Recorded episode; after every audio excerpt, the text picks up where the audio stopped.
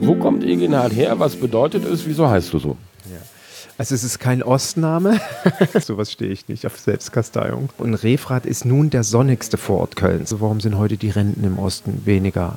Hatte mir erlaubt, Herrn Urbach auch dazu einen Brief zu schreiben, aber wegen einer anderen Sache, wo er mir auch geantwortet hat, fand ich übrigens ganz toll. Ich glaube, den Soli können wir langsam abschaffen. Das Zweite, das mag auch meine spezielle Sicht sein, ich habe das Gefühl, es kann derzeit in Deutschland jeder Abitur machen. Ja, das war auch übrigens auch noch so eine schöne Story aus DDR-Zeiten. Ich habe natürlich mir nie ein FDJ-Tent gekauft, sondern ich habe das FDJ-Tent meiner Schwester angezogen mit Abnähern. mit Brustabnähern. War, warum? Weil es eben nicht aus Nylonstoff war, VLB Polyester, ich schieß mich tot, sondern es war noch ein schöner Baumwollstoff. Ja, ihr hört richtig. Das sind die Vögel. Ich liebe meine neue Arbeit. Sitze hier, wie Gott mich schuf, auf meinem wunderbaren Lückerater Westbalkon Lass mir die Sonne auf den Pelz brennen und erzähl euch jetzt, dass dieses Gespräch mit Egenhard Kies, aus dem ihr jetzt gerade eben die, die ersten Schnipsel gehört habt, nicht mehr und nicht weniger ist als der Prototyp des Gesprächs, was ich mir äh, hier in diesem Podcast-Format wünsche. Unterhaltsam, ernsthaft, lustig, wie gesagt, für die Ostdeutschen ein großer Kessel Buntes und für die westdeutsch geprägten und sozialisierten trifft am besten der alte Spruch des Stern-Gründungschefs Henry Nannen. Wir machen einfach ein Heft, das auch die Metzgersgattin aus Neu-Ulm gerne liest und vor allen Dingen anschaut. Naja, hier in unserem Fall ist es weniger anschauen, sondern reinhören. Aber äh, ich gebe mir die allergrößte Mühe und ich gebe auch zu, dass es echt Spaß macht, ähm, euch so zu unterhalten, dass ihr die Gespräche beim Wochenendputz oder beim Kochen oder äh, bei irgendeiner anderen Beschäftigung hören könnt. So, genug geschwafelt, auf geht's direkt in das wunderbare Gespräch mit Egenhard. Viel Vergnügen. Schönen guten Morgen, Egenhard. Vielen Dank für deine Einladung. Einen wunderschönen guten Morgen zurück und ich freue mich, dass wir hier sitzen. Ich bin gespannt. Ich mich auch. Erzähl uns doch mal, warum wir uns gerade hier treffen. Wo sind wir hier überhaupt? Ja, wir sind gerade in Bensberg, im wundervollen Bensberg, wie ich immer sage, der schönste Vorort Kölns unterhalb vom Schloss bei der Maike im Café Kliss. Meiner Meinung nach das beste Kaffee hier weit und breit. Ich würde mir wünschen, dass die Maike in Refrat auch endlich noch ein gutes Kaffee aufmacht. Weil dort haben wir nichts und wir sind eigentlich, seitdem wir seit 2008 hier oben wohnen, immer wieder Stammgäste. Schön, das ist ein Grund. Sag mal, hast du eigentlich schon vielen Bensbergern gesagt, dass ihr Bensberg der schönste Vorort Kölns sei? Ähm, vielen Bensbergern habe ich das nicht gesagt, es steht aber in meiner E-Mail-Signatur drin äh, jahrelang und ich wurde natürlich von jedem darauf angesprochen. Jetzt gibt es natürlich einen kleinen Haken. Ähm, wir mussten leider aus Bensberg wegziehen, weil wir wegen Eigenbedarf zweimal aus unserer Wohnung geflogen sind und sind ins schöne Refrat gezogen. Und Refrat ist nun der sonnigste Vorort Kölns. Deswegen. Ah, gut, gut. Also ich bin ja auch relativ neu hier in Bensberg. Seit äh, Mitte 2017 bin ich Lückerater. Und ich habe mir sagen lassen und habe das auch früher in der Lehre gelernt, ähm, der Bensberger als solcher ist ja sehr stolz darauf, Bensberger zu sein. Also äh, ich bin ja von Köln hier rausgezogen, was zugegebenermaßen 2008 noch so ein emotionales Thema war, rechtsrheinisch zu wohnen. Jetzt bin ich nicht wirklich Kölner gebürtig, aber trotzdem habe ich mich als Kölner gefühlt. Und das war so zu Beginn schwierig, Bensberger zu werden. Aber heute sage ich, Bensberg ist echt toll und ich kann mir das kann das nur bestätigen und äh, mit sehr großer Wahrscheinlichkeit werden viele Bensberger einfach nur stolz sein, dass sie hier wohnen. Ich kann es auch von Tag zu Tag mehr verstehen. Sag mir doch mal, warum bist du so gern Bensberger? Warum bin ich Bensberger? Erstmal ist hier alles irgendwie sehr, sehr überschaubar. Ähm, es, ist, äh, es sind kurze Wege, um alles zu erreichen. Ich habe relativ viel. Das Einzige, was mir bzw. uns persönlich fehlt, wäre ein schöner Bioladen. Wir hoffen natürlich, dass der jetzt hier in die neue in das neue Superzentrum reinkommt. Mal schauen, was da alles so passiert. Es ist landschaftlich schön. Man hat hier ein tolles Freibad um die Ecke. Du hast den Wald um die Ecke. Du kannst äh, in der Freizeit viel machen. Der Königsforst ist um die Ecke. Es ist einfach landschaftlich schön, entspannt. Und wir haben um die Ecke die höchste Erhebung Kölns, ja, den Monte Drödelö. Also das ist schon mal auch eine Herausforderung. Ja, das ist völlig richtig. Aber damit du jetzt nicht in, in, in, in, in damit du nicht Gefahr läufst, ähm, dass du vielleicht als, als, als Botschafter Bergisch Gladbachs oder Bensbergs missbraucht wirst, stelle ich gleich die Frage hinterher, was würdest du verbessern, wenn du es verbessern, also wenn du die Macht hättest, wenn du einen Tag lang König von Bensberg wärst, was würdest du ändern? Oh, da, da, und da soll ich jetzt spontan drauf antworten, wenn ich einen Tag. Ja, du kannst auch drüber nachdenken, dann treffen wir uns morgen nochmal. Vermutlich werden wir beide dann die Zeit nicht haben. Ähm, was würde ich machen? Vermutlich ist es äh, für den einen oder anderen schön, wenn es ein paar Parkflächen mehr gäbe. Wie gesagt, ich würde definitiv äh, für die Industrie, für den, für den gewerblichen Bereich äh, die Stadt noch attraktiver machen äh, um einfach die Gewerbekunden anzuziehen. Und was ich sehr schön finde, einfach sehr vorbildhaft. Es gibt äh, Gemeinden hier in unserer näheren Region, da will ich jetzt gar keine Werbung für machen, die sehr viel tun für junge Familien und für den Zuzug junger Familien, indem sie die Industrie mit in die Verantwortung nehmen. Also sprich, sie schaffen attraktive Gewerbesteuersätze und binden die Industrie mit ein, die Verantwortung übernehmen soll, sei es für Kindergärten, Radwege, Straßen und ähnlichem. Dadurch ziehen junge Familien zu und das führt natürlich dazu, dass so eine Region richtig auflebt. Und das finde ich toll und vor allen Dingen würde ich immer als Stadt dafür Sorge tragen, dass ein Gemeinschaftsgefühl da ist, weil das geht meiner Meinung nach in unserer heutigen gesellschaftlichen Entwicklung immer mehr unter. Wir sind sehr individualisiert unterwegs und das finde ich sehr schade. Da kann jede Gemeinde was für tun. Mensch, da hast du ja schon eine ganz schöne Agenda für einen Tag. Ich erhöhe auf eine Woche. Ich werde mit unserem Bürgermeister reden, wann er die Woche frei gibt für dich und melde mich dann bei Zeiten wieder, okay? Alles klar, ich bin gespannt, was Herr Urbach sagt. Ich auch, wir sehen uns ja Sonntag. Aber äh, zu einem anderen Thema. Mal gucken, ob wir da ein kleines Zeitfenster finden oder vielleicht sogar ein separates. Egenhard, wir treffen uns ja unter dem großen, allumfassenden Podcast-Motto: Die Besten im Westen, im Osten nur Kosten. Wie ist denn deine Haltung zu dieser steilen These? Die Besten im Westen, im Osten nur Kosten. Okay. Ähm, also grundsätzlich halte ich erstmal von solchen Thesen nicht viel. Äh, jetzt bin ich selber ähm, ehemaliger DDR-Bürger und ähm, ich sehe es nicht so, dass äh, das ganze Thema vor 30 Jahren nur zu Kosten geführt hat. Ich denke, erstmal ist dadurch ein Land zusammengewachsen, was zusammengehört und es sind riesige Chancen entstanden. da muss ich gleich zwischenfragen. Bist du wirklich der Meinung und Auffassung, dass schon alles zusammengewachsen ist, was zusammengehört? Nein, natürlich ist das noch lange nicht und vermutlich werden noch ein, zwei Generationen vergehen müssen. Ähm, das, also ich bin jetzt zu wenig äh, Politwissenschaftler und Sozialwissenschaftler, um das genau beurteilen zu können. Nee, nee, nee, das ist sogar gut so, weil ähm, von, von, von solchen äh, TV-Shows gibt es äh, wie Sand am Meer, wo irgendwelche Experten irgendein Expertenwissen knochentrocken runterbieten. Mir geht es darum, mit Leuten zu sprechen, die aus ihrer persönlichen Perspektive das beurteilen. Und das kannst du, glaube ich, ganz gut, weil du ja nicht nur ähm, eine, eine, eine DDR-Vita hast, sondern auch jetzt noch im Westen lebend regelmäßig in, nach Dresden zu deiner Mutter fährst. Also ich war gerade letztes Wochenende in Dresden und ich kann immer wieder nur sagen, und das ist jetzt egal, ob das Dresden oder Chemnitz oder Erfurt ist, Leipzig, äh, Schwerin, Rostock, all die Städte, die, wo ich wirklich regelmäßig bin, ähm, das sind für mich schon blühende Landschaften, die dort entstanden sind. Wenn ich das mit Zeiten vor der Wende vergleiche, wenn ich die Bausubstanz, die Straßen vergleiche, wenn ich die Autobahn sehe, ähm, komischerweise habe ich ab da, wo früher die äh, Mauer, äh, vielmehr die Grenze war, in Thüringen, von da an habe ich freie Fahrt und eine perfekte Autobahn. Wie Olaf Schubert immer so schön sagt, bei uns ist selbst der Standstreifen noch perfekt geteert. Ähm, also es ist sehr, sehr viel im Osten passiert und ich persönlich bin der Meinung, im Osten hat keiner einen Grund, in irgendeiner Art und Weise unzufrieden sein oder zu meckern, was leider der Fall ist. Und diese hohe Unzufriedenheit, die vor allen Dingen jetzt in den letzten Jahren entstanden ist, äh, kann ich nicht nachvollziehen, kann ich auch nicht verstehen. Einzig und allein gibt es vermutlich ein, ähm, eine, eben wie ich vorhin schon sagte, eine soziale Entwicklung.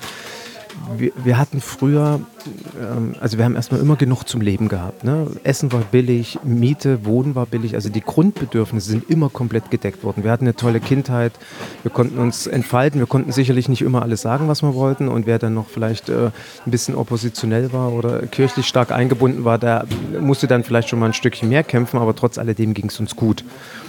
Ähm, und das ist ja auch was, was ich zum Beispiel mit einer westdeutschen Vita ähm, mir nie hätte träumen lassen, dass ähm, der normale Mensch in der DDR im Grunde doch Grund auf, von Grund auf zufrieden war. Ich glaube schon, dass viele von Grund auf zufrieden waren. Wie gesagt, jeder hat. Äh, äh, jetzt, also das Thema Reisen ist mir zu plakativ, zu sagen, ich war im Osten unzufrieden, nur weil ich nicht reisen durfte. Sicherlich war es schade, dass wir die Welt so nicht sehen konnten. Deswegen ist das ja ein hervorragender Aspekt, äh, den Mauerfall zu feiern. Ich kann die Welt bereisen und kann andere Kulturen kennenlernen. Ähm, es mag im Osten aufgrund dieser Eingeschränktheit sicherlich ein gewisses soziales Gefüge gehabt, äh, gegeben haben. Also ich weiß aus meiner äh, Schulzeit, wir haben uns jedes zweite Wochenende getroffen, wirklich jedes zweite Wochenende und wir haben am Wochenende Karten, Spieleabende gemacht, wir haben in unserer kleinen Runde Theater gespielt, wir haben Partys gemacht. Also es war immer eine extreme Verbundenheit. Wir sind regelmäßig gemeinsam in der Gruppe also alle, die so, ich sag mal, von der Gesinnung her gleich ausgelegt waren, sind wir im Urlaub gefahren. Und das mag sein, dass das heute nicht mehr so ist, dass vieles unverbindlicher geworden ist, dass viel mehr Menschen heute so in ihrem eigenen Mikrokosmos kreisen, ohne vielleicht eine gesellschaftliche Verbundenheit entweder zu spüren oder auch selber zu leben. Aber ich glaube, das ist ein Grundsatzthema der heutigen Gesellschaft. Das hat weniger mit Ost und West zu tun. Aber das ist etwas, was viele im Osten in meinem Empfinden äh, sehr bedauern, dass das dass es das so nicht mehr gibt. Aber dann sage ich, hallo, ich bin doch selbst dafür verantwortlich. Ich kann mir doch diese Kreise suchen. Ich kann, kann mir doch einen Freundeskreis, einen sozialen Kreis aufbauen und das heute genauso leben mit einer ganz anderen Freiheit. Und das sehe ich als den großen Vorteil, weswegen eben meiner Meinung nach niemand meckern muss. Ich habe jetzt ganz andere Entfaltungsmöglichkeiten. Ich kann mich als Persönlichkeit ganz, ganz anders entwickeln, als ich das zu DDR-Zeiten hätte tun können, weil dort hätte ich niemals so agieren können, wie ich es heute mache. Gäbe es so einen Beruf, den du hast in, in der DDR, wenn es die noch gäbe? Das ist jetzt auch die Gelegenheit für deinen kleinen Werbeblock. Ne? Jetzt darfst du also drei bis fünf Minuten erzählen, womit du dein Geld verdienst. Also mein Geld verdiene ich als Personal Trainer und äh, mit Sicherheit, äh, wenn es eine DDR heute noch gäbe, würde es den Beruf des Personal Trainers vermutlich nicht geben, weil ja in der DDR ging es um soziale Gleichstellung und vermutlich ist der Beruf des Personal Trainers und die Dienstleistung nichts für jedermann. Es wird sich einfach nicht jeder leisten können. Das liegt aber im Kern der Sache begründet. Wie ich immer so schön sage, wenn ich in ein Porsche Autohaus reingehe, dann weiß ich genau, kann ich mir das Auto leisten oder nicht. Und dementsprechend muss ich halt gegebenenfalls in ein VW Autohaus reingehen oder in irgendein anderes wenn ich ein Auto brauche. Und äh, dementsprechend denke ich mal, dass es derartige Dienstleistungen nicht geben würde, wobei das auch, äh, wie gesagt, von der äh, gesellschaftlichen Entwicklung würde sowas gar nicht gefördert werden. Es gab ja grundsätzlich zu DDR-Zeiten wenig Selbstständige, es gab ein paar Handwerksbetriebe, das war es. Ansonsten war ja alles in Produktionsgenossenschaften oder LPGs oder medizinischen Gesundheitszentren konzentriert. Lass uns doch den Gedanken des Königs von Bensberg nochmal aufgreifen und lass uns dich jetzt zum König der DDR machen. Oder besser noch, König von ganz Deutschland. Wenn du also die Macht gehabt hättest, damals 1989 bis 90 und Einheitskanzler gewesen wärest oder, oder Verhandlungsführer auf DDR-Seite, was hättest du, wenn du freie Hand gehabt hättest, von der DDR in die BRD rüber retten wollen? Ähm, also das, was ich ja am eigenen Leibe jetzt in den letzten zehn Jahren miterlebe, ist die Gründung einer Familie. Und das, ähm, den, jetzt kann man natürlich geteilter Meinung sein. Ist es vernünftig, aus Elternsicht Kinder in eine Kinderkrippe oder in einen Kindergarten zu stecken? Ich bin so aufgewachsen, meine Schwestern sind genauso aufgewachsen. Ich würde jetzt mal behaupten. Ich bin nicht so aufgewachsen wie ganz wenige äh, Kinder in der West-BRD damals. Äh, das ist was, was uns durchaus unterscheidet. Also uns, gerade unsere Generation. Also ich hoffe natürlich, dass unser Umfeld das auch bestätigen wird und dass wir deswegen jetzt keinen sozialen Knack weg haben, nur weil unsere Eltern uns da in Kinderkrippe und Ki also wir sind ja in die Kinderkrippe mit drei, vier Monaten gekommen und Kindergarten war auch klar, dass das ähm, was ganz Normales ist zwischen dem dritten und sechsten Lebensjahr. Es war ja auch ganz normal, dass die Mutter arbeitet, richtig? Genau. Das war, ich habe in meiner gesamten Schulzeit eine Mutter kennengelernt, die Hausfrau war und da hat jeder in der Klasse große Augen gemacht, als der äh, Bursche sich vorstellt und sagte, meine Mutter sitzt zu Hause, also ist Hausfrau, so rum. Das war eine absolute Seltenheit. Und wie gesagt, dieses Kindergartensystem heute für Rabea, meine Frau und mich, ist ganz elementar gewesen, dass wir unsere Kinder ähm, mit einem Kindergarten versorgen konnten und wir unseren beruflichen äh, Themen nachgehen können, weil das hätten wir sonst anders nicht lösen können. Und das ist etwas, was heute, denke ich, auch aufgrund der gesellschaftlichen Entwicklung was ganz Normales sein sollte, ist es aber nicht. Es fehlen vorne und hinten Kindergartenplätze. Ähm, das wäre das Erste, was ich lösen würde. Das Zweite, das mag auch meine spezielle Sicht sein, ich habe das Gefühl, es kann derzeit in Deutschland jeder Abitur machen. Ähm, demzufolge haben wir. Wie kommst du auf diese steile These? Wie ich auf diese steile These komme.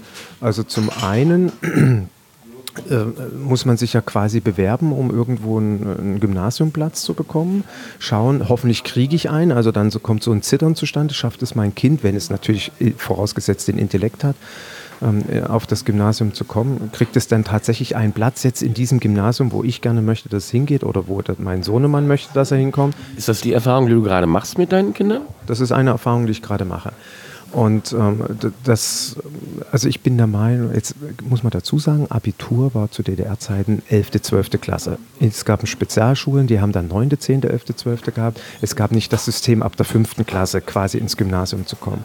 Es kann aber meiner Meinung nach nicht sein, dass auf einem Schulsystem, wo es darum geht, für ein Studium vorbereitet zu werden, ich Schulnoten von 4, 5 haben kann. Also es ist für mich undenkbar. Bei uns war es so, Abitur hieß, ich sag mal Notendurchschnitt 1, 2, vielleicht hatte jemand eine 3, aber eine 5 hast du nicht gehabt.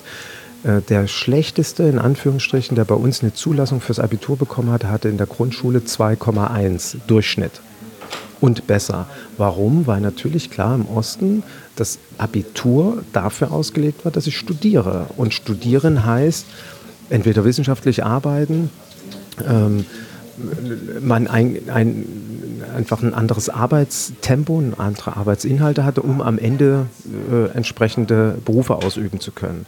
Und wenn ich dann heute in der Zeitung lese, dass ein Drittel aller Studenten ihr Studium abbrechen, weil sie überfordert sind, nicht etwa zeitlich, sondern intellektuell überfordert sind, dann stimmt etwas nicht. Das ist meine Meinung, weil die Unis sind auch viel zu voll und dann fällt in der Schule Unterricht aus, kann ich alles nicht verstehen. Also ich würde als zweites Thema das gesamte Schulsystem schauen, dass das äh, verändert wird und vor allen Dingen müsste es meiner Meinung nach ein einheitliches Schulsystem geben im Sinne, äh, wie kann es sein, wenn ich äh, anfange möchte zu studieren oder angefangen habe zu studieren und ich möchte das Bundesland wechseln, dass ich dann die Zulassungskriterien nicht erfülle? Das ist mir unverständlich.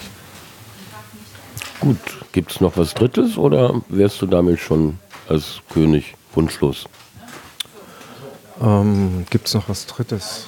Also, also ich fühle mich grundsätzlich ja pudelwohl äh, und ich habe äh, das. Es liegt daran, dass du einen anderen Job als König hast.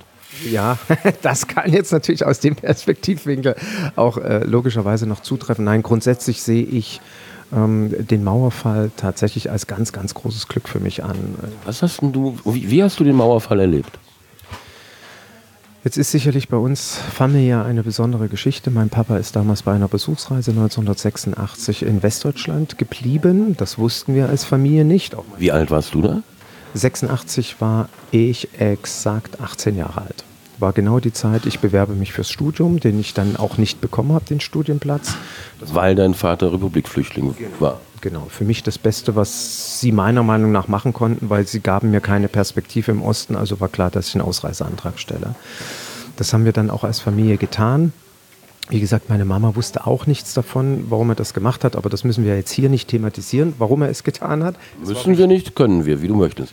Ja, ich sage mal, das sind dann wirklich persönliche Themen, letztendlich auch von meinem Vater, von meiner Mama, von uns als Familie.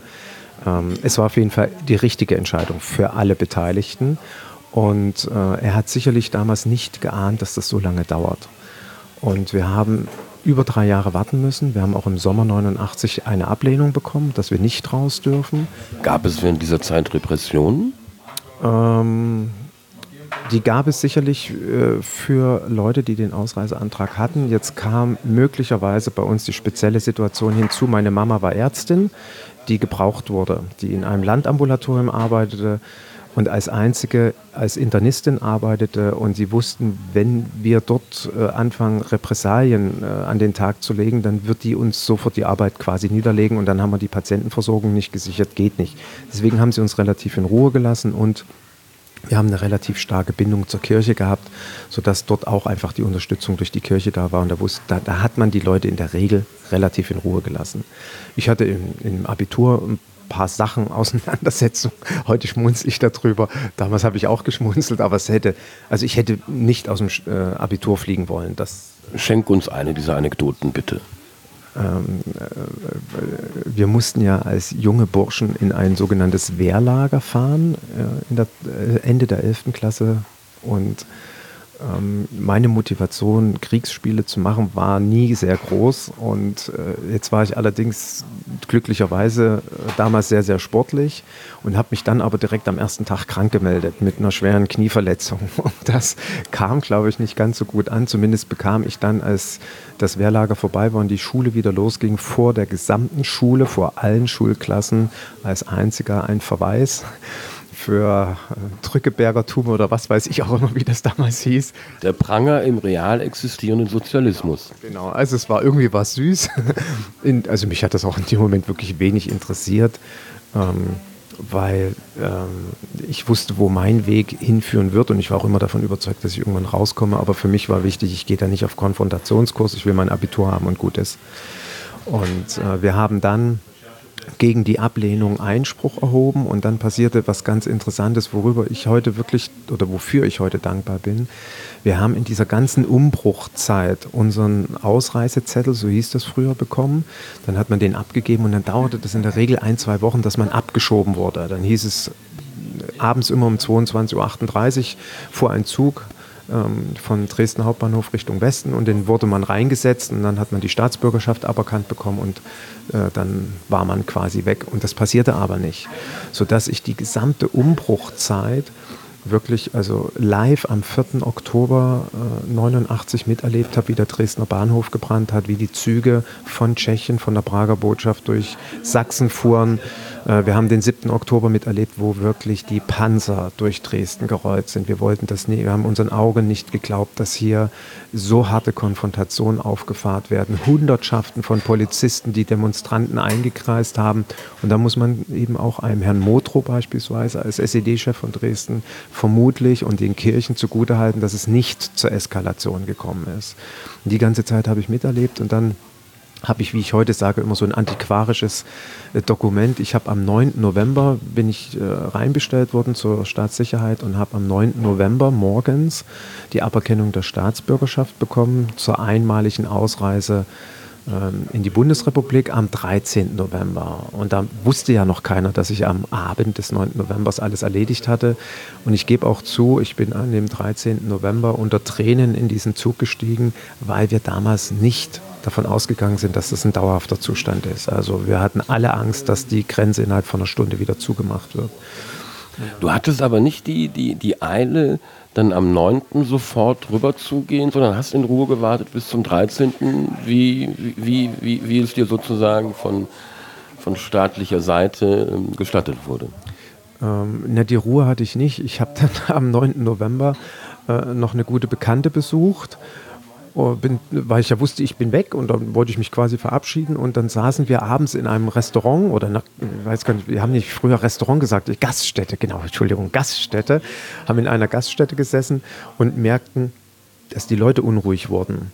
Und dann hieß es irgendwie, irgendwas ist in Berlin passiert und dann sind wir natürlich äh, noch nach Hause gegangen, haben den Fernseher angemacht und dann sahen wir den Mauerfall quasi im, im, Fernsehen. Sie hat damals in Schwerin gewohnt und ich bin dann am nächsten Morgen, am 10. November, äh, sofort durch Westberlin durchgefahren, weil ich habe das ja nicht glauben wollen. Ich bin dann Richtung Berlin gefahren. Kannst du dich noch an, an die Gefühle erinnern, die du in dieser Zeit hattest, die dich bestimmt haben? Ähm, also es war natürlich ganz, ganz viel Aufregung in der Umbruchzeit, wo es diese ganzen Demonstrationen gab, also wo die Mauer noch zu war, war das ein Gefühl von Angst, Respekt, würde ich mal sagen. Ich hatte jetzt nicht Angst, dass da irgendjemand totgeschossen wird, aber im Knast zu landen war nicht witzig. Und ich hatte in meinem Freundeskreis Leute, die eingesperrt worden sind, die dann nach Tagen oder Wochen rausgekommen sind und denen ging es nicht wirklich gut. Und das war jetzt nicht meine Intention, so Krawall zu machen. Also es war Angst und Respekt auf der einen Seite, auf der anderen Seite natürlich auch wirklich der Wunsch, dass sich was ändert. Deswegen sind wir ja alle auf die Straße gegangen. Und dann war das natürlich am 9. November, 10. November Sprachlosigkeit und unendliche Freude, weil äh, du musst verstehen, mein Papa hat mir eine große Last genommen, wenn ich in der DDR zur Armee gemusst hätte, also dort meinen Wehrdienst hätte machen müssen. Ich weiß nicht, ob ich das geschafft hätte, ob ich das, also wenn ich jetzt sage, überlebt hätte, ich wäre da nicht gestorben bei, aber ich glaube, da hätte ich ernsthafte Systemkonflikte gehabt und wäre irgendwo in einem Loch gelandet, was dann psychoemotional vielleicht Stresspegel fürs ganze Leben geworden wäre. Und da bin ich froh, dass das nicht passiert ist. Das ist aber auch ein schönes Wording. Kannst du das nochmal wiederholen? Psychosozialer Stresslevel fürs ganze Leben? Psychoemotional, habe ich, glaube ich, gesagt. Richtig, richtig. Psychoemotionaler Stress, äh, das wissen wir ja heute aus der Biochemie heraus. Äh, das, sind ja auch Themen, wo ich mich als Personal Trainer mit äh, Dingen beschäftige. So können Schmerzen entstehen. Es können Traumata sein in der Vergangenheit, die dazu führen, dass ich 20 Jahre später sei es Gelenkentzündung bekomme, Rheuma entwickle, Herzrhythmusstörungen entwickle und ähnliches. Und so, solche Ereignisse sind so gravierend in der Entwicklung eines Menschen. Damals war ich vielleicht als Persönlichkeit auch noch nicht so geformt oder mit großer Sicherheit, wie ich das heute bin. Und dann haben natürlich solche, äh, solche Traumata einen langfristigen Einfluss auf den Körper. Und da bin ich froh, dass mein Papa mir äh, quasi die Angst auch davor genommen hat, weil für mich war immer klar, wir kommen irgendwann raus. Irgendwann kommen wir raus. Wir haben nicht gerechnet, dass eine Mauer fällt. Umso schöner, weil dadurch sich natürlich viele, viele Probleme gelöst haben. Deswegen, ich sehe es bis heute als ganz großes Glück für dieses Land, für beide Seiten, sowohl in Ost als auch in West an, dass das passiert ist. Übrigens, wenn du jetzt sagst, noch eine dritte Sache, ich glaube, den Soli können wir langsam abschaffen, weil der Soli spaltet immer noch in den Köpfen zu sehr die aktuell zahlende Generation. Ja, das sehe ich ganz ähnlich. Vor allen Dingen ist es ja mittlerweile auch so, ähm, also nicht nur, es ist halt nicht nur eine, eine, punktuelle Sache, das, was du eben beschrieben hast, dass äh, man in Thüringen auf dem Standstreifen halt ordentlich Auto fahren kann auf der Autobahn. Im Gegenzug aber ganz viele Straßenzüge im westlichen Ruhrgebiet einfach nicht mehr äh, von, von, von tiefsten Schlaglöchern befreit werden können, weil die Etats fehlen und die ganzen Kommunen unter, unter Nothaushalten regiert werden. Genau, das ist es. Ich kenne es live aus Refrath hatte mir erlaubt, Herrn Urbach auch dazu einen Brief zu schreiben, aber wegen einer anderen Sache, wo er mir auch geantwortet hat, fand ich übrigens ganz toll, auch wenn er natürlich verständlicherweise meine Meinung überhaupt nicht geteilt hat. Da ging's Warum ist das verständlich? Es ging um eine Strafzettelaktion, die ich bekommen habe und da hat er mir seinen Standpunkt klar verdeutlicht und äh, ich hatte meinen... Welcher Standpunkt war das? Also ich habe in, in der Straße, wo ich wohne, was wirklich eine absolut kleine Nebenstraße ist, nicht in meine Einfahrt gepackt, sondern gegenüber, weil wir Besuch hatten und ich habe dort tatsächlich einen Strafzettel bekommen. Ich war sprachlos. Wir wohnen ja seit über fünf Jahren. wegen Verkehrsbehinderndem Parken? Genau. Wegen Weil der Eigentümer des Hauses gegenüber nicht ausparken könnte? Ja, ich war ja der Eigentümer. Ja, das, wird, das ist ja die ganze, sagen wir mal, nicht Brisanz, sondern, sondern äh, Komik in der Situation. Ja, aber er fand das nicht komisch. Wie gesagt, ich verstehe den Standpunkt, weil es war dann auch als Begründung da, wenn wirklich mal ein Noteinsatz ist und Feuerwehr durch die Straße fahren muss, könnte es zu Behinderung kommen. Aus meiner Sicht kommt dort jedes Feuerwehrauto durch, aber wenn die da mit 100 durchfahren müssten, wird es wahrscheinlich schwierig, den Slalom hinzubekommen. Aber ich dachte mir, ich schreibe trotzdem mal dem äh, Herrn Urbach einen Brief und wie, wie ich die Situation betrachte, weil ich denke, äh, das machen wir auch viel zu selten. Ab und zu mal die Meinung sagen, sagen, wir schlucken, wir, wir meckern immer viel, aber wir, wir sagen es nicht öffentlich. Ja, vor allem, wenn man die Gelegenheit hat, seinen Ärger zu adressieren, ist es ja viel heilsamer und befreiender, als wenn man einfach nur so in irgendein Forum rein äh, trollt. Ja. Und so handhabe ich das übrigens äh, durchaus in anderen Bereichen auch. Wenn ich mit meinem Telefon ein Problem habe, dann schreibe ich dem Vorstand von der Telekom einen Brief. Oder wenn ich mit Apple, mit meinem iPhone. Unter Umgehung aller Sachbearbeiter, nehme ich an. Ne, ich schreibe dann an ihm persönlich und du, du, hältst also den Dienstweg nicht ein. Das mag jetzt meine oppositionelle Haltung aus DDR-Vergangenheit sein. Die, die ich teile. Und ich, habe ein ähnliches äh, Konfliktverhalten. Ja, aber das Schöne ist, was ja viele gar nicht wissen, ich, also innerhalb von 24 Stunden wurde auf den Brief reagiert, weil ich denke, ein Briefschreiben ist was Besonderes schon mal. Und solche Vorstände in einer guten Organisation haben ihr äh, Krisenmanagement, Konflikt, Service Pool oder was auch immer. Und da hat mich, hat sich eben, die haben einen, im Vorstandsbüro einen speziellen Bereich, wo genau auf solche Kundenanfragen oder Beschwerden reagiert wird. Innerhalb von einem Tag hat sich jemand gemeldet, innerhalb von zwei Tagen war alles gelöst. Und innerhalb von zwei Tagen war ein um jetzt mal das, die Vokabel Problem, die schwierige Vokabel zu vermeiden, die Aufgabe der Telekom erledigt, also in der Sache, also nicht nur die Beschwerde entgegengenommen, sondern es wurde Abhilfe geschaffen? Ja, komplett, ernsthaft. Deswegen bin ich auch Telekom-Fan.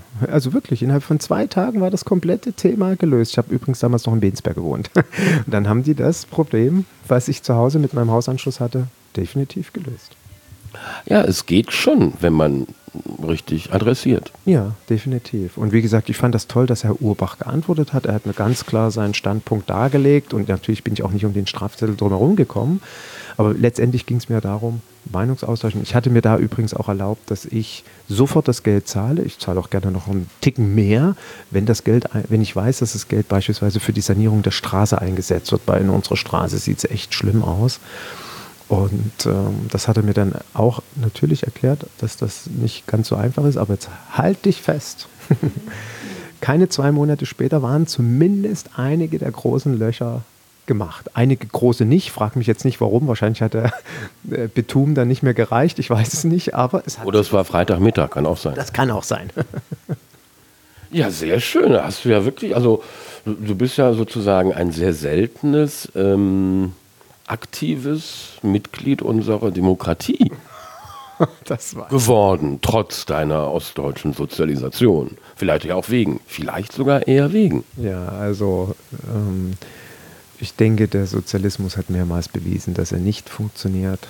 naja, aber er hat ja zumindest, ähm, ich will nicht sagen, den Widerspruchsgeist in der Bevölkerung befördert, aber zumindest auch nicht ähm, abgetötet, wie es zum Beispiel das ZDF oder auch RTL Kinderprogramm gerne tut. Ja, ähm, also ich kann das jetzt aus meiner Sicht nur sagen, wiedergeben, beurteilen.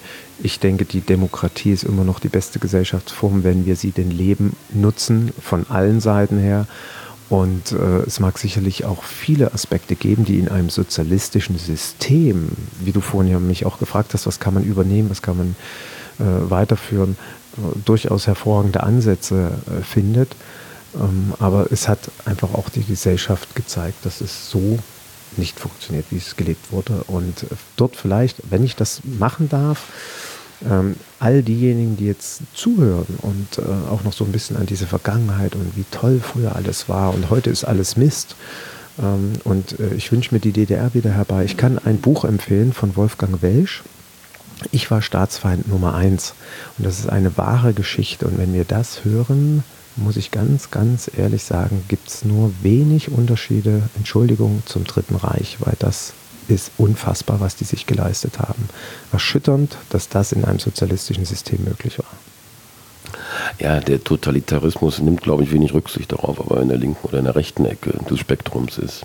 Hattest du zwischendurch in den letzten fast 30 Jahren mal die Zeit, dir das Grundgesetz durchzulesen? Die Zeit hätte ich sicherlich gehabt. Jetzt muss ich gestehen, dass ich politisch mich selber zu wenig weitergebildet habe, weil vermutlich die Motivation dafür äh, nicht groß war. Es, gab, es gibt andere Themen, die, die ich spannender finde. Also ich hätte es wahrscheinlich auch nicht gelesen, wenn ich dazu nicht in der Schule gezwungen worden wäre. Warte mal, nee, wir, wir, wir, wir sind nicht gezwungen worden. Ähm, wir haben es, ich weiß auch gar nicht, ob genau, ich glaube schon in der Schule. Ich glaube sogar zum Abitur haben wir eine Ausgabe geschenkt bekommen.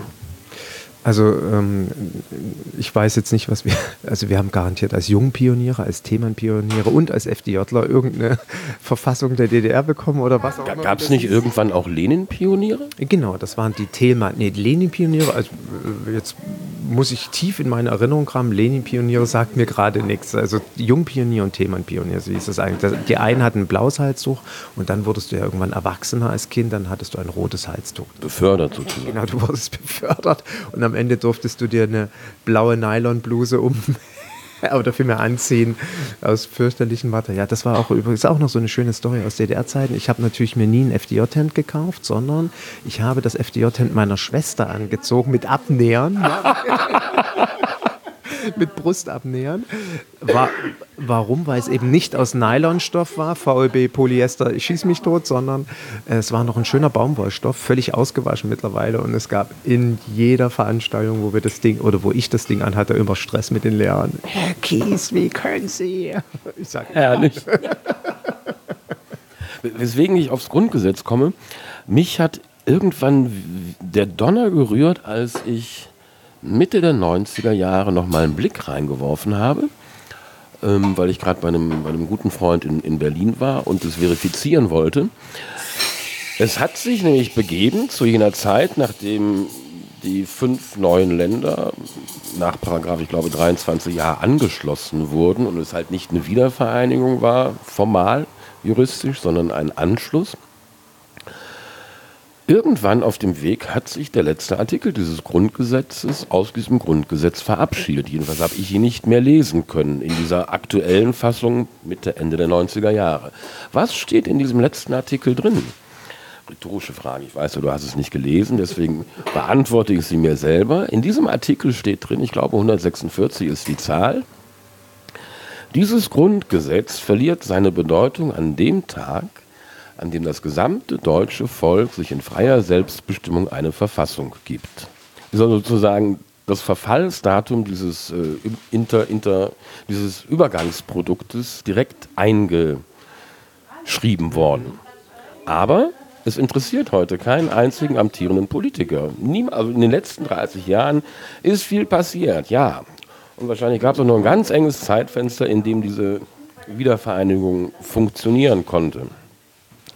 Aber seither hatten wir schon zwei, drei Monate Leerlauf, wo man das Projekt hätte angehen können. Einfach mal ein Grundgesetz äh, zu ersetzen durch eine richtige, eine ordentliche, eine durchdachte Verfassung, wo sowohl aus dem Osten als auch aus dem Westen Vorteile einfließen können und vielleicht Nachteile aus beiden Systemen, äh, wie, wie, sagte Schröder so gerne, äh, nachgebessert werden. Dem hätte ich jetzt spontan nichts, nichts hinzuzufügen. Das wäre wahrscheinlich wäre das sogar innovativ. Eigentlich wäre das sollte es normal sein, aber vermutlich wäre das innovativ für die aktuelle äh, politische Runde in Berlin. Und ähm, du solltest den Vorschlag einbringen, mit Herrn Urbach mal ähm, äh, durchdiskutieren, ob er nicht dann an oberer Stelle mal nachhaken kann. Welches Parteibuch hat Urbach eigentlich? Weißt du das? Wie bitte? Welches Parteibuch hat er? Der Herr Urbach, würde ich jetzt mal spontan sagen, CDU? Das klingt nach einer Frage, die keine rhetorische zu sein scheint. Nee, ich, ich Du siehst meine politische Aufmerksamkeit. Ich weiß es auch nicht. Ich weiß, ich, ich weiß es ehrlich gesagt auch nicht. Ich denke CDU, ja. Ich habe gelernt, dass wir von einer großen Koalition auch im Rat regiert werden. Ähm, aber ich weiß, es tut mir leid, Herr Urbach. Ja, ist mir auch sehr unangenehm. Ich, ich mache mich bis Sonntag kundig und dann kann ich Sie auch ordentlich begrüßen. Ich weiß auch, wenn einer meiner Klienten, ich denke jetzt an einen speziellen, das Interview jetzt hören würde, der wird mir direkt erstmal die Ohren langziehen und sagen, Enat, das kann nicht wahr sein. Ich werde ihn fragen. Ähm, wird das dann extra honoriert? Was extra honoriert? Das Ohren langziehen? Ja, wenn deine Ohren lang gezogen werden. Oder darf das jeder Klient? So nach Gusto. Nein, also zum Glück ist es bis heute noch nicht vorgekommen, da ich äh, in der Regel, nicht in der Regel, ich habe mit allen Klienten ein sehr angenehmes, sehr wohlwollendes und sehr wertschätzendes Verhältnis. Das ist gut so. Das ist schon schön, wenn man einen Job machen kann, der einem Freude macht, oder? Das ist das größte Glück, was ich habe und deswegen bin ich ja auch so dankbar über, ähm, also wir leben ja in einem unfassbar tollen Land, uns geht's gut, wir haben alle Entwicklungsmöglichkeiten und ich habe gerade die Woche wieder äh, Interaktion mit einer Bekannten gehabt, äh, wo so viel Gejammer war und was alles nicht gut ist und wie schlimm die Arbeit ist. Und ich mir einfach nur gedacht habe, wenn das alles so schlimm ist, dann änder doch was. Du hast in diesem Land jegliche Möglichkeiten. Meiner Meinung nach muss auch keiner arbeitslos sein. Oder zumindest die überragende Mehrheit muss nicht arbeitslos sein. Wenn ich will, finde ich genügend Arbeit. Wie viele Handwerksbetriebe haben, suchen Hände ringen, werden noch nie so viele tausende Stellen frei. Und deswegen bin ich auch der Meinung, Abitur, äh, wir brauchen viel mehr im, im handwerklichen Bereich. Und ähm, ich habe einen Beruf und darüber bin ich so dankbar und schätze das so glücklich, den ich liebe. Und das ist, äh, ich arbeite nur mit Menschen zusammen, die ich mag. Mein, wer kann das schon sagen? Nur jeden Tag mit Menschen zusammenzuarbeiten, die du magst. Das ist ein absoluter Luxus. Das ist ein Traumzustand. Und deswegen nochmal, mir geht es gut. Ich bin dankbar und äh, hoffe, dass das noch viele Jahre, Jahrzehnte so bleibt. Ich wünsche das. Aber bevor wir das als Schlusswort nehmen können, wollte ich nochmal den ganz großen Bogen spannen. Ähm, zurück zur Anfangs- und Eingangsthese. Kann es denn sein, dass ähm, innerhalb dieser fünf neuen Länder, geografisch betrachtet, einfach äh, sehr viele Menschen jetzt leben und wohnen, die äh, aus welchen Gründen auch immer, aber die Abgehängten der aktuellen Gesellschaft sind und dass die, die beweglich und rege sind, ähnlich wie du, ihr Glück im alten Westen gesucht haben und sich da ihre Existenz aufbauen? Also ich, ich denke nicht, dass ich äh, das beurteilen kann. Mein Gefühl sagt mir. Es geht auch nur um Gefühl. Also ich will, ich will ja keine, keine belastbare äh, ähm, Erhebung von dir hören, sondern wie, wie fühlst du es, wenn du nach Hause, nach Dresden fährst ähm, oder hier auch im Kontakt mit den Leuten bist? Also nein, sehe ich überhaupt nicht so. Es gibt äh, in Westdeutschland oder in den westlichen Bundesländern genauso viel gescheiterte Existenzen wie im Osten und umgekehrt. Es gibt hier genauso viele erfolgreiche Menschen wie äh, im, im Ostteil der Republik. Als ich jetzt in Dresden war, ich habe dort so tolle Geschäfte, Cafés, Läden entdeckt. Ich war dort beim, äh, bei einem Barbier. Das erste Mal in meinem Leben war ich bei einem Barbier. Sieht man jetzt nicht mehr. Also ne, er hat hauptsächlich da oben. Ah, okay. Über der Nase die Haare geschnitten. Und ähm, das war fantastisch. Eine hervorragende Dienstleistung. Ähm, ich kenne, ich habe, wir haben im großen Familienkreis, wir haben einen sehr großen Familienkreis, äh, gibt es Unternehmer. Meine Schwester ist Kinderärztin in Dresden. Es läuft hervorragend. Also es gibt äh, wie gesagt, ein paar größere Städte habe ich besucht und was ich dort an Industrie sehe und an, an Unternehmungen, die erfolgreich laufen, äh, da gibt es kein Unterschied. Und nochmal, die gescheiterten Existenzen gibt es auf beiden Seiten und die erfolgreichen auch. Ich glaube nicht, dass das. Es mag, also was sicherlich ungerechtfertigt ist, also warum sind heute die Renten im Osten weniger als im Westen? Warum sind die Verdienstmöglichkeiten auch von im Angestelltenverhältnis, egal ob Mann oder Frau, im Osten scheinbar schlechter als im Westen? Das sind Sachen, die ich auch nicht verstehe. Dafür gibt es eben auch keinen Grund, weil die sind ja im Osten nicht weniger qualifiziert. Und das sollte idealerweise schnellstmöglich angeglichen werden. Das sehe ich ganz genauso. Das, wahrscheinlich ist das ähm, so, ein, so ein Umstand, der, den man mit historisch gewachsen bezeichnen kann. Also keinen vernünftigen Grund gibt es dafür. Es war bis jetzt nur jeder zu faul, es zu ändern. Letzte Frage. Ähm, ich bin jetzt häufiger auch im, im Osten der Republik unterwegs, projektbezogen, und habe da gelernt, dass es einen speziellen Begriff gibt für Menschen mit westdeutscher Sozialisation, die sich in Ostdeutschland niederlassen. Kennst du den? Äh, Wossis? Richtig, richtig. Guck mal, schau mal. War, jetzt war ich kreativ. Und dann habe ich noch dazu gelernt, also ich finde das sehr witzig. Also es hat einen Humor, der mir sehr gefällt und sehr entspricht. Es gibt dann auch noch eine Selbstbezeichnung, um nicht zu sagen eine Selbstkasteiung von Ostdeutschen, die in Ostdeutschland leben. Kennst du die auch? Nee, die kenne ich nicht, weil auf sowas stehe ich nicht, auf Selbstkasteiung. Als Sportler stehst du da nicht drauf? Widerspruch nein, in nein, sich. Nein, nein, stopp. Ich war nie Leistungssportler oder habe das irgendwie auf einem extremen Maß betrieben, wo das dann möglicherweise notwendig ist, um Olympiasieger zu werden. Soweit war ich nicht. Gut, verstehe. Ähm, Rainer Erd, das ist der ähm, Vorsitzende und, und, Gründer und Vorsitzende des Kunstvereins in Kleinmachnow. Der nennt sich selber Ostbrot. Ostbrot. Ostbrot. Habe ich noch nicht gehört, den Begriff. Ich auch nicht. Ich fand den zumindest lautmalerisch so speziell, dass ich ihn mir gleich gemerkt habe.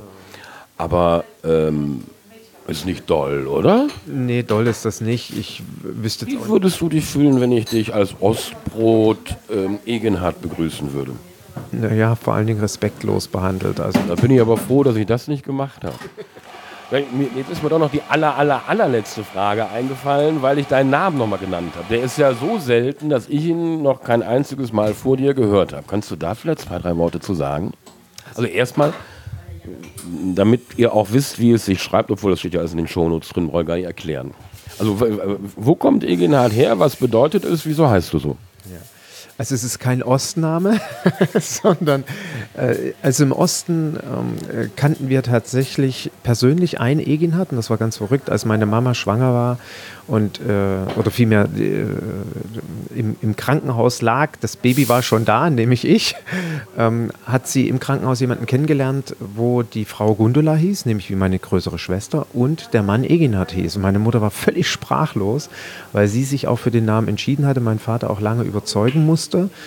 Ähm, warum, er, warum sie auf die Idee kommt, ihn Eginhard zu nennen. Und die Geschichte dahinter ist ja auch etwas abstrus. Mein, mein Papa hieß Egon und meine Mama fand den Namen nicht wirklich dolle, Egon, und hat geguckt, woher kommt der Name Egon. Und der stammt eben von Eginhard ab. Und jetzt fehlt mir bis heute so dieser logische Schluss, warum man dann seinen Sohn Eginhard nennen muss. Ähm, es gab im Osten einen Schauspieler, Gerd E. Schäfer, der hieß wohl in diesem abgekürzten E auch Eginhard. Äh, aber ansonsten ist mir der Name bis heute auch nicht nochmal untergekommen. Es ist ein altgermanischer Name, der auf Karl den Großen zurückgeht, wo ein Einhard, ein Ehenhard Gelehrtenschreiber bei ihm war. Ob dann meine Mutter die erhoffte zukünftige Intelligenz in den Namen rein interpretiert hat, dass ihr Sohn dorthin kommt, äh, das sollte ich sie vielleicht nochmal fragen, weiß ich nicht. Äh, zum Gelehrtenschreiber hat es nicht gereicht, weder für Herrn Honecker noch für Frau Merkel heute. Äh, da sehe ich mich auch nicht drin berufen, aber auf jeden Fall habe ich ich sag mal so 25 Jahre gebraucht, das zu verstehen, den Namen, äh, woran das gut ist, weil als Kind findest du das natürlich nicht toll. Jeder fragt dich, hä, wie, wie kann man so heißen, wie wird das geschrieben? Es gibt ja auch die unterschiedlichsten Versionen. Aber mittlerweile finde ich das was Besonderes und das ist schön. Ja, das glaube ich auch. Egenhard, vielen, vielen Dank für deine Zeit. Ich habe eine ganze Menge gelernt heute wieder. Das finde ich ziemlich klasse an, an dieser neuen Beschäftigung, der ich hinterher hechele jetzt. Und äh, ja, ich wünsche dir nur das Allerbeste und schön, dass du bei uns in Bergisch Gladbach bist. ja, ich, nochmal, ich fühle mich hier sehr wohl und bin froh, hier zu leben, leben zu können. Und danke für das äh, witzige, innovative, spannende, interessante Interview. Toll, toll, dass es sowas gibt. Es war mir ein inneres Austernschlürfen. so, jetzt sind wir schon wieder am Ende dieser Episode.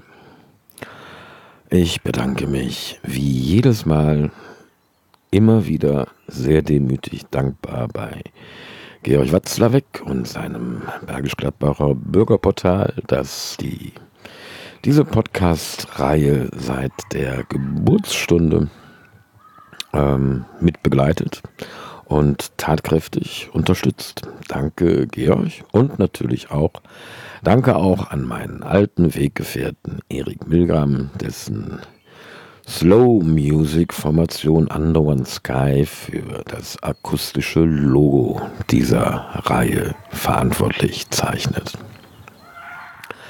Ich freue mich heute schon auf äh, mein nächstes Gespräch, das in zwei Wochen online geht. Und das ist jetzt, äh, wir durchbrechen ein bisschen die West-Ost-Wechselreihenfolge. Und äh, in zwei Wochen, am 5. April, hört ihr hier Antje Schlenker-Kortum. Auf dieses Gespräch freue ich mich auch total, denn Antje hat äh, im Grunde das gleiche Berufsbild wie ich. Sie ist Journalistin, jetzt mehr von der, von der äh, textlichen Seite her, nicht so sehr von der bildlichen wie ich. Und sie ist aber gleichzeitig auch bildende Künstlerin. Also, ähm, tut nichts, was ich nicht auch täte. Genießt den Frühlingsanfang und äh, stay tuned. Ciao, ciao.